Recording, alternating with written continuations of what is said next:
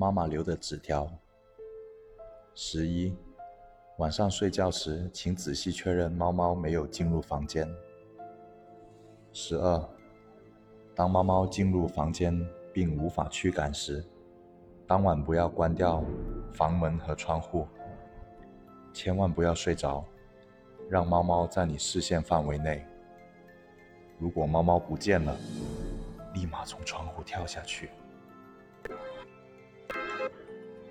就躲进床底，不要出声，猫猫不会看见你。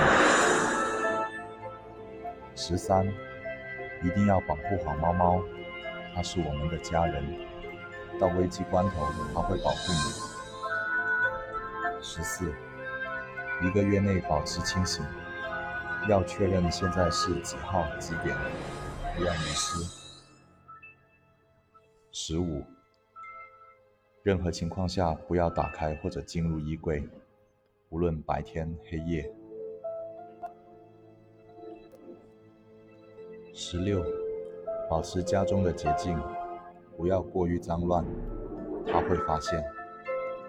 当你的房间过于脏乱，且发现有目光在注视你时，找到它，销毁，躲进衣柜是正确的。